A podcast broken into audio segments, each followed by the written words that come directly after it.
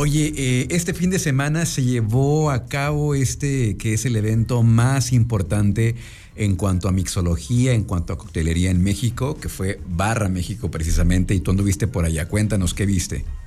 Sí, justo como lo mencionas, Luis, Barra México se llevó a cabo aquí en Guanajuato, específicamente en la ciudad de San Miguel de Allende, por segunda ocasión. Eh, vale la pena comentar con la audiencia que Barra México se hacía de manera tradicional en la Ciudad de México y a partir de hace dos ediciones, es decir, 2022 y 2021, San Miguel de Allende es la sede de este importante evento del buen beber más importante de México y en, la, y en América Latina, por supuesto. ¿no? Eh, está celebrando una, una séptima edición eh, y bueno, como tú bien lo mencionas, pues es el referente eh, es el referente que pues justo nos habla como de todo el tema de coctelería, todo el tema de, mixología y, es un evento eh, sumamente importante. Tuvimos la, oportunidad de poder participar eh, formando parte de los, de los seminarios. precisamente de, Barra México y, durante el seminario pues pudimos tocar puntos sobre la importancia de los, de los ingredientes o de los insumos endémicos que, que existen en Guanajuato, Hablamos también un poco de los municipios productores que tiene, que tiene el Estado y pues por supuesto hablar de, de, todos los destilados y fermentados que se, que se producen en, los diferentes municipios de, todo Guanajuato. ¿no? Un evento muy interesante con una dinámica eh, muy particular. Nosotros participamos el día sábado específicamente. Eh, te puedo contar que desde el, desde el ingreso al, al, lugar sede del evento es toda una experiencia. Eh, mucho de lo que hemos platicado en ediciones pasadas acerca de los eventos con todo este tema de sustentabilidad, pues lo pude, lo pude ver literalmente en, Barra México, porque además de ser un evento altamente incluyente, todo el staff eh, que participa en, Barra México tiene eh, diferentes talentos y, diferentes capacidades. Eso me, eso me gustó muchísimo porque son, son incluyentes en ese, en ese sentido, pero ni qué decir en el tema de la contaminación y en el tema del, del tema de la sustentabilidad con la huella de carbono, pues que dejan todos los eventos, ¿no?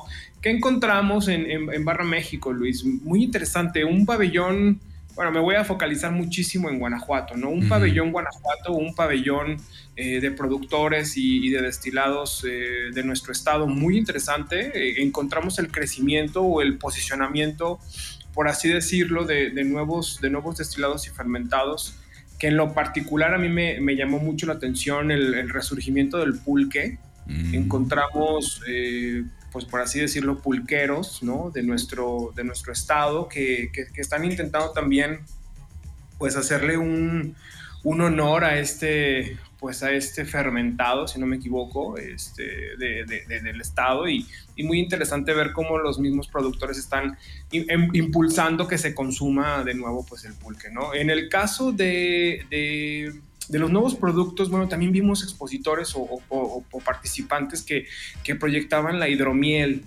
que quienes, para, para quienes no conozcan estas, estas empresas, bueno, lo que yo tuve la oportunidad de platicar son de, de Valle de Santiago. Me llamó la atención porque eh, al momento de estar platicando con ellos, bueno, para empezar, el, el, el, el, packing era muy bello, que eso me gustó, me llamó mucho la atención, de hecho. Y, el hidromiel es conocida también como el agua miel, ¿no? Y es una bebida alcohólica con una concentración que varía entre el 4 al 18% más o menos.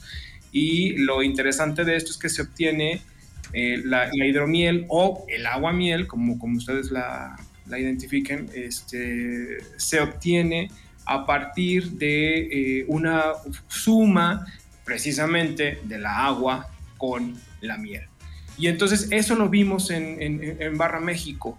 Por otro lado, me llamó mucho la atención el tema de la coctelería sustentable, que creo que ese fue como el most de todo el evento, ¿no? La mayoría de, los mixólogos que estaban detrás de las barras ofreciendo y, dando esta degustación de, bebidas, eh, trabajaban mucho el tema de la coctelería, de la coctelería sustentable, que eso me, me gustó bastante porque pues finalmente eh, a partir de la pandemia la, modalidad en consumo ha cambiado y creo que ha cambiado en todas las áreas. Y, es, y, me llamó la atención ver que el tema de la coctelería sustentable se convirtió en, para, para, Barra México en una de sus, de sus aliadas o aliados importantes, ¿no?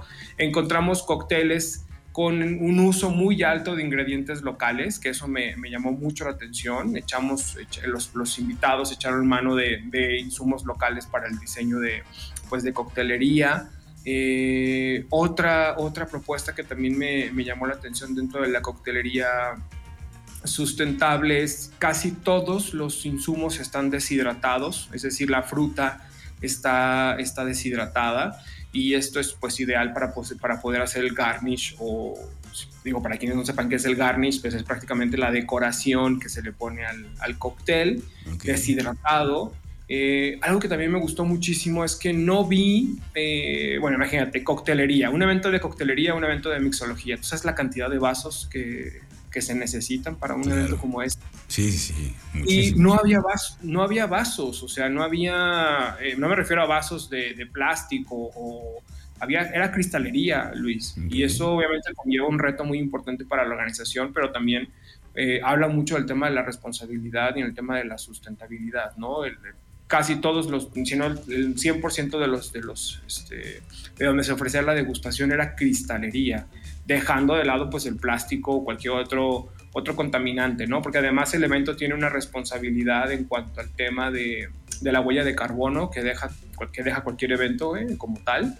Eh, y eso me, me, gustó, el, tema de, del tema de todo lo deshidratado, por supuesto el uso de productores locales, las famosas pajitas que, utilizamos para beber el cóctel, pues bueno, no había nada de eso, no había ni pajitas, ni Oye, y las, y las, sombrillitas estas decorativas que luego les ponen, ya no se usan. Ya nada de eso, Luis. Prácticamente es un cóctel más limpio, pero sí, por ejemplo, en el caso de los garnish, eh, pues eran utilizados con fruta deshidratada, o bien, algo que me llamó también mucho la atención, es que al momento de, eh, por ejemplo, las frutas, ¿no? Hay, de pronto hay mucho consumo de frutas para precisamente elaborar coctelería y son utilizadas el, zumo de la, de la, fruta. En particular, pues bueno, está, se utiliza para, para, darle aromas o se utiliza para darle cierta textura o, o aroma principalmente al cóctel.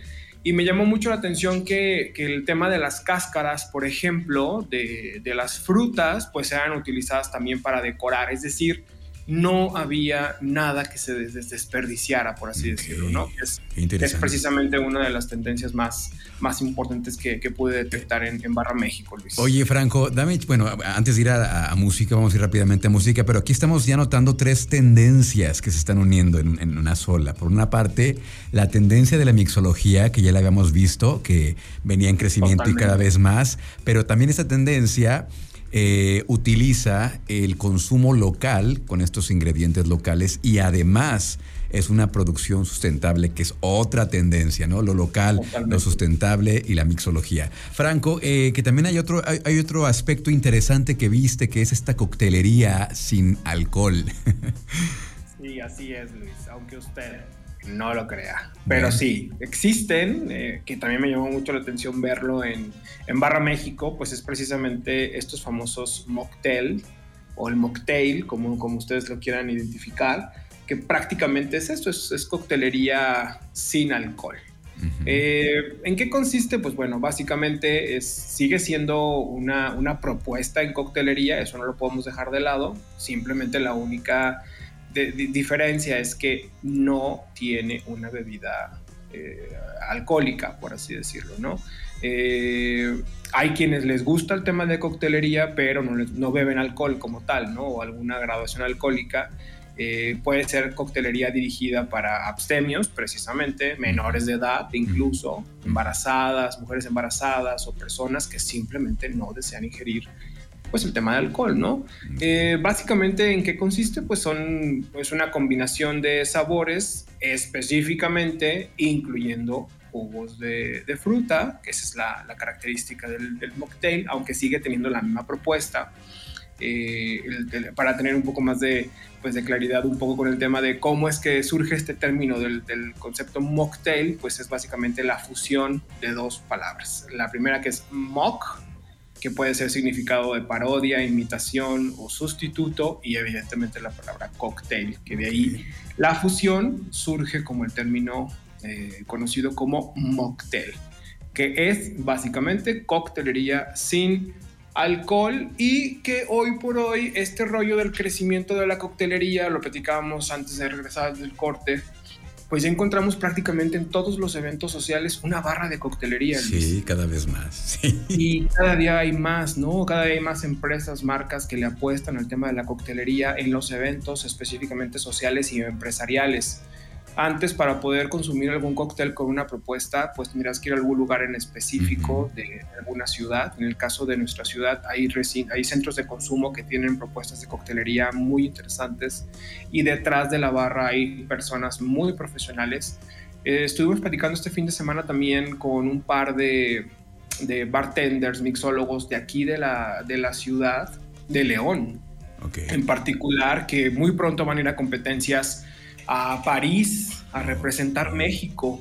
No te puedo decir el nombre de la marca porque si me estarías metiendo un super golazo, pero es una marca muy conocida que se dedica al, ron en específico. Este, tiene sus competencias anuales y ahora este chico de aquí de León, eh, que está en un centro de consumo de aquí de también de, la ciudad, este, tendrá representación de México en París en un torneo internacional. Entonces, no solamente hablamos de profesionales de la barra, sino también hablamos de propuestas muy creativas y muy innovadoras. Y, la apuesta de nosotros como Taste, que esa es la participación que tuvimos por allá, pues es echar mano de lo local.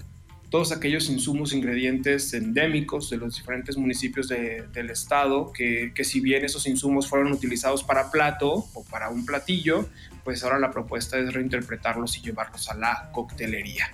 Pues esas son algunas de las tendencias que vimos allá en, Barra México este, este fin de semana. Concluyó el día de ayer, precisamente. Fueron varios días eh, donde se ofrecieron experiencias gastronómicas en diferentes centros de, consumo de la ciudad. Y bueno, pues finaliza con este, este fin de semana que le llaman el fin de semana de la industria, donde pues participan eh, pues esos profesionales de la barra que tienen la posibilidad de acercarse a, pues a marcas, ¿no? De, tanto nacionales como, como internacionales y destacar pues la participación de Guanajuato en, en, Barra México, Luis. Muy bien, pues muy interesante todo lo que ocurrió este fin de semana.